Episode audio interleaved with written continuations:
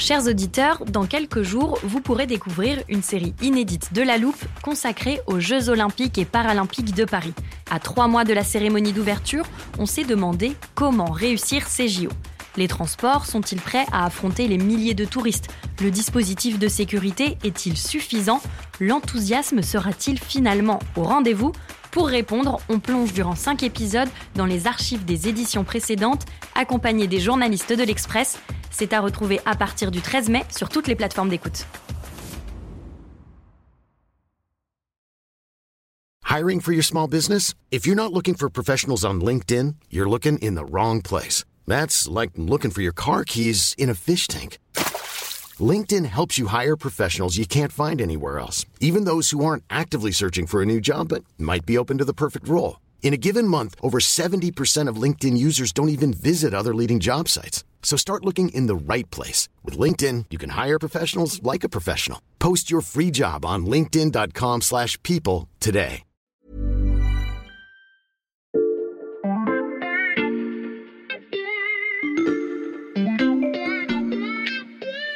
Salut, c'est Xavier Yvon. Nous sommes le lundi 3 juillet 2023. Bienvenue dans La Loupe, le podcast quotidien de l'Express. Allez, venez, on va écouter l'info de plus près. Pour commencer cet épisode, La Loupe est allée promener son micro en dehors du studio et de la rédaction de l'Express pour faire un petit sondage. La question était simple connaissez-vous Marie Blachère Si vous-même vous répondez non, pas d'inquiétude, vous allez vite comprendre. De retour de reportage, précisément de ce qu'on appelle un micro-trottoir, nous avons fait le tri dans les réponses et deux catégories se sont très nettement dégagées. D'un côté, ceux qui vivent à Paris et dans ses banlieues. Voici ce qu'ils répondent quand on leur parle de Marie Blachère. Marie Ma... Qui? Je connais pas c'est qui? Non, pas du tout. De l'autre côté, on trouve ceux qui vont régulièrement acheter leur pain chez Marie Blachère. Car Marie Blachère, je le dis si vous faites partie de la première catégorie, c'est une chaîne de boulangerie et ceux qui le savent habitent en général en dehors de la capitale. Je viens de l'Orne. On en a une dans notre ville, mais euh, j'y vais très occasionnellement. Christian euh, des Landes. Marie Bachère, oui, ça fait un petit moment qu'on y va, oui. Vous vous reconnaîtrez peut-être dans l'une de ces deux catégories, et si on vous parle aujourd'hui de ceux qui connaissent ou non Marie Blachère, c'est que le phénomène de la boulangerie des ronds-points est très révélateur. Dans cet épisode de La Loupe, on vous explique comment le business de Marie Blachère illustre les divisions et les paradoxes qui parcourent la société française. Celle qui a enquêté sur les boulangeries Marie Blachère, c'est Agnès Laurent, grand reporter à l'Express. Salut Agnès. Salut Xavier. Je dois avouer que je fais plutôt partie de la première catégorie. Je connaissais que le nom Marie Blachère. Alors Agnès, pour les auditeurs comme moi, on va faire un petit point sur cette enseigne. Depuis quand elle existe? Alors c'est dans les années 80, c'est un monsieur qui s'appelle Bernard Blachère qui l'a créé. Il était euh, marchand de fruits et légumes et il a eu l'idée de créer une boulangerie à côté de son Mhm. magasin. Et donc il a cherché un boulanger qui a accepté de, de s'associer à lui. Et voilà, ils ont ouvert la première boulangerie euh, en 2004 et elle s'appelle Marie Blachère parce que c'est le prénom de sa fille. Aujourd'hui, c'est donc une chaîne de boulangerie. Il y en a beaucoup en France? Alors, euh, il y en a euh, 700 aujourd'hui. Euh, ça a progressé très très vite, c'est-à-dire qu'ils sont partis d'une centaine euh, en 2011 et euh, ils en ont ouvert euh, vraiment de manière euh, très très très rapide. Euh, parfois, il y en a deux ou trois euh, dans une même localité, donc vraiment ils occupent le terrain. Euh, après, ils sont pas tout seuls, c'est-à-dire qu'il y a des chaînes qui les ont copiés, euh, des chaînes qui s'appellent Ange et Louise, Mhm. euh, qui reprennent exactement le même modèle et qui se multiplient. Et donc il y en a partout, alors qu'il y a dix ans, euh, on les connaissait euh, vraiment pas. Je te propose qu'on regarde sur Internet euh, la carte des boutiques Marie Blachère en France, parce que c'est assez parlant. Oui, alors il y en a aucune à Paris et Mhm. aucune dans les centres des grandes villes euh, françaises, Marseille, Lyon, euh, etc. En revanche, il y en a dans les à partir de la petite couronne. Euh, à Paris, il faut aller à une vingtaine de kilomètres euh, autour de Paris pour en trouver. à Fresnes, à Argenteuil, moi je suis allée à Goussainville, Mhm. mais c'est déjà pas tout près du centre-ville. Donc le résultat des micro-trottoirs qui dit qu'il n'y a pas de Marie Blachère en centre-ville et que les urbains ne connaissent pas, c'est normal. Oui, parce que quand on zoome sur la carte, les Marie Blachère se trouvent à la périphérie. Oui, tout à fait. Et il y en a une particulièrement euh, sur l'axe rhodanien, euh, Marseille, Aix, euh, Avignon, Mhm. parce que c'est là qu'a été créée la chaîne.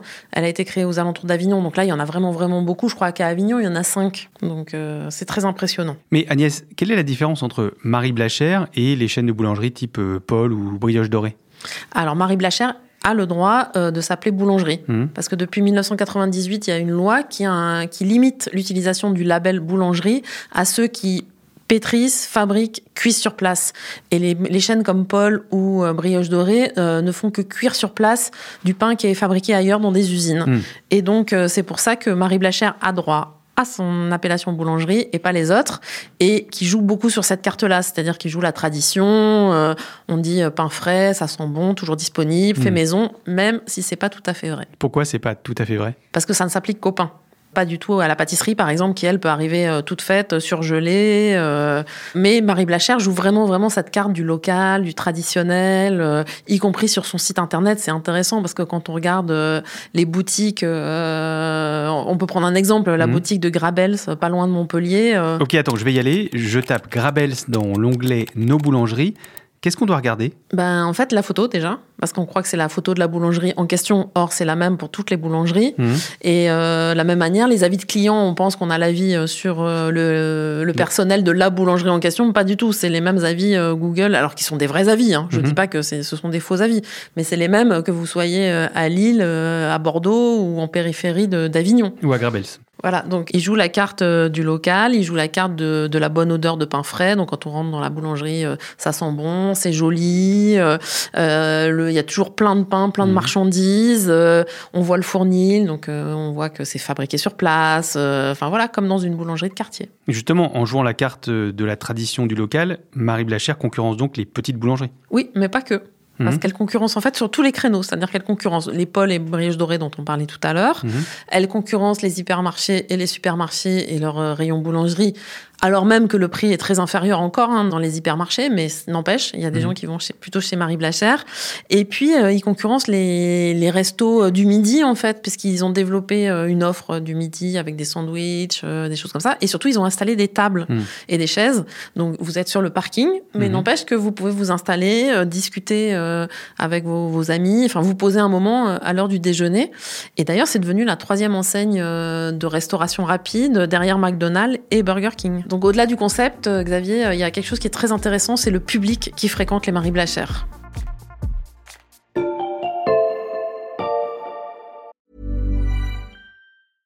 Ready to pop the question? The jewelers at BlueNile.com have got sparkle down to a science with beautiful lab grown diamonds worthy of your most brilliant moments. Their lab grown diamonds are independently graded and guaranteed identical to natural diamonds, and they're ready to ship to your door. Go to BlueNile.com and use promo code LISTEN to get $50 off your purchase of $500 or more. That's code LISTEN at BlueNile.com for $50 off. BlueNile.com code LISTEN.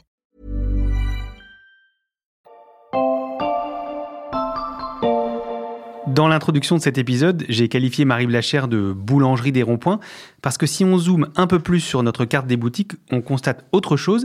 Elles sont localisées dans des zones commerciales, donc souvent proches des ronds-points. Effectivement, on est vraiment dans ces zones, vous savez, entre les deux, euh, qui sont des no man's land, euh, urbanisés au sens où il y a plein de commerces, plein de hangars euh, commerciaux, et en même temps euh, désertés parce qu'il n'y a pas de logement, en fait. Donc euh, on est vraiment dans, cette zone entre les deux, et c'est là que s'installent les boulangeries les plus grandes sous l'enseigne Marie Blachère, dans ces périphéries où on trouve du coup un supermarché, une station-service, un magasin de bricolage, donc tout près d'une route, bien sûr, parce que tout le monde vient en voiture.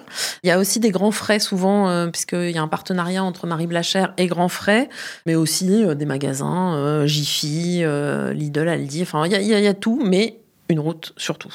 Et pourquoi les créateurs de Marie Blachère ont fait le choix de s'installer dans ces zones? Bah, pour attirer le plus de monde possible, puisque les consommateurs, du coup, n'ont pas besoin de rentrer en centre-ville avec leur voiture, avec les problèmes de stationnement que ça peut poser. Et ça marche? Bah oui, effectivement. D'ailleurs, on le voit hein, avec euh, le nombre de Marie Blachère qui ouvrent et euh, ils attirent une population extrêmement large. Alors, il y a les gens qui travaillent, qui viennent s'acheter à déjeuner. Mhm. Il y a la mère de famille euh, qui vient acheter ses légumes et sa viande chez Grand Frais juste à côté et qui achète le pain en même temps. Il y a l'automobiliste donc qui peste contre l'impossibilité de se garer en centre-ville Mhm. et qui donc la pose sa voiture sur le parking de préférence juste à côté de l'entrée et donc n'a que quelques mètres à faire pour acheter son pain. Et puis il y a aussi euh, les gens comme euh, les Parisiens, comme on dit euh, souvent euh, en, en province, euh, qui vient d'acquérir une résidence secondaire, euh, qui trouve que le pain il est pas très bon quand même et qui va chez Marie Blachère pour avoir un pain toujours constant. Tout à l'heure, quand on était sur le site internet de Marie Blachère, j'ai vu autre chose, un gros logo 3 plus 1. J'imagine que l'argument financier, c'est aussi un moyen d'attirer. Ah oui, alors c'est un moyen extraordinaire. Euh, les gens surveillent leurs dépenses, euh, ils regardent vraiment les prix, encore plus Mm. ces derniers mois. Cette promotion-là, le 3 plus 1, qui consiste à acheter 4 baguettes pour le prix de 3, en Mm. fait, les gens achètent par 4, 8, 12 baguettes, ils les congèlent derrière. Donc euh, ça marche très très fort. Alors ça n'amène pas tout à fait la baguette au prix de celle du discounter du coin, parce que euh, moi j'en ai vu jusqu'à 39 centimes d'euros, Mm. mais ça permet une ristourne de 25% que les boulangers euh, traditionnels ne sont pas capables d'offrir. Donc ça fait une vraie différence de prix. Et euh, il y a d'autres euh, clientèles qui sont intéressées par ce prix, c'est les gens qui mangent le midi en extérieur et qui par rapport à un restaurant, évidemment, aller acheter un kebab, euh, une pizza euh, ou un sandwich chez Marie Blachère avec des formules euh, nourrissantes, pas forcément très diététiques, mais très économiques, ça marche très bien. Mm. Donc en fait, euh, ils ont tout un système comme ça de, de promotion. Il y en a une autre qui marche formidablement bien. C'est une demi-heure avant la fermeture de la boulangerie, ils bradent plein de produits. Alors pas la baguette, mais plein de produits, du pain, des gâteaux, etc. Et euh, les gens attendent devant la boulangerie que la demi-heure commence pour aller acheter leur pain. Et ça crée une première rupture dans la population française. Une première rupture, c'est-à-dire? Ben, C'est-à-dire qu'en ville ou en métropole, on est capable, euh, quand on a les moyens, d'acheter des pains assez chers parce qu'ils sont euh, sourcés, parce que c'est des farines d'exception, euh, etc., etc. Donc, mais c'est un luxe presque. Et en milieu rural, on est beaucoup moins capable parce que le niveau de vie est moindre en moyenne, hein, bien sûr. Donc, on, on fait plus attention à ce qu'on dépense. Et ça correspond à des fractures de consommation, à ce que l'économiste Philippe Moati appelle la démoyennisation de la société. La démoyennisation de la société. Alors ça, Agnès, c'est une définition qu'on va pouvoir mettre de côté dans notre armoire. Je l'ouvre et je t'écoute. Alors la démoyennisation, c'est en fait une polarisation de la société avec d'un côté les très pauvres et de l'autre les très riches. Hmm. Et entre les deux, la disparition de la classe moyenne, alors c'est une classe moyenne très large puisqu'elle va des catégories supérieures, cadres, catégories intermédiaires, techniciens, jusqu'à une partie des ouvriers. Hmm. Mais cette, toute cette frange de population disparaît, ne laissant plus que les deux extrêmes. Merci Agnès. Tu as dit que l'argument financier était une première rupture. Quelles sont les autres? Alors là, l'autre principal, c'est la voiture. Hmm. C'est-à-dire que ces enseignes collent à une vie avec voiture, euh, une vie de gens qui n'ont pas peur d'avaler des kilomètres. C'est-à-dire que nous, urbains, on se dit euh, « Ouh là là, euh, 30 kilomètres en voiture, euh, Hmm. c'est le bout du monde ». En fait, eux, ils vous répondent « Mais non, c'est 20 minutes, c'est pas grave ». Donc, euh, ils ont vraiment une habitude de, de rouler. Et du coup, ces implantations se font vraiment au bord des rocades, euh, des routes nationales. Vraiment, ça joue la- la carte de la voiture. Voitures dont les citadins n'ont pas besoin. Ben non, puisque le réseau de boulangers est suffisamment dense pour qu'on n'ait pas besoin de, de voitures. Enfin, on en a à chaque coin de rue euh, Hmm. quand on habite en ville. Et c'est donc pour ça que lors de notre micro-trottoir, on a pu voir clairement les deux catégories bien distinctes. Oui, tout à fait. Et j'ai fait le même test au sein de la rédaction de l'Express Hmm. euh, au moment où j'écrivais mon papier. Et euh, il y avait des gens qui euh, connaissaient pas du tout parce que c'était des purs urbains, on va Mhm. dire, qui quittaient jamais, enfin rarement Paris, en tout cas en voiture, parce qu'il faut Oui. prendre la voiture pour voir un Marie Belcher, il faut prendre sa voiture. Donc ils connaissaient à peine le nom de l'enseigne. Et puis il y en a d'autres euh, qui avaient des attaches dans des zones rurales et qui donc connaissaient, voire fréquentaient le week-end quand ils rentraient dans leur famille. Le concept de Marie Blachère est donc l'illustration d'une fracture dans la société française, mais vous allez l'entendre, c'est également le signe d'une contradiction entre tradition et uniformisation.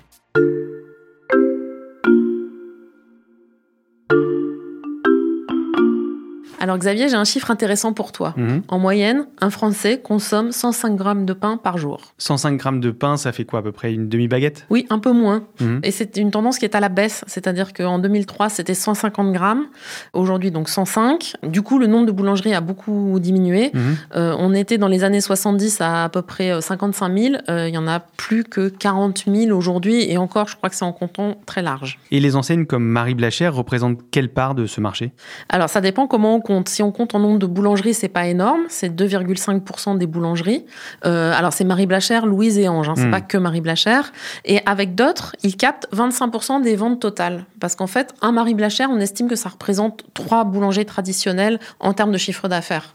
1,5 million d'euros Mhm. contre 500 000 en moyenne euh, pour un boulanger traditionnel. Et euh, boulanger traditionnel qui en plus perd de la clientèle quand un Marie Blachère ouvre. Mhm. Euh, donc en fait, c'est vraiment une captation de part de marché par Marie Blachère et ses réseaux au détriment des boulangers traditionnels. Et ça s'ajoute à un contexte déjà compliqué pour ces boulangers traditionnels qui souffrent de la hausse des dépenses d'énergie depuis plusieurs mois. Oui, tout à fait. Il y a vraiment une dégringolade euh, depuis euh, le début de l'année 2023. Sur les quatre premiers mois de l'année, il y a un nombre de défaillances de boulangeries qu'on n'avait pas vu depuis début 2015. Mhm. Et donc, on comprend que les boulangers soient vraiment vent debout quand il y a une ouverture d'un Marie Blachère dans leur zone.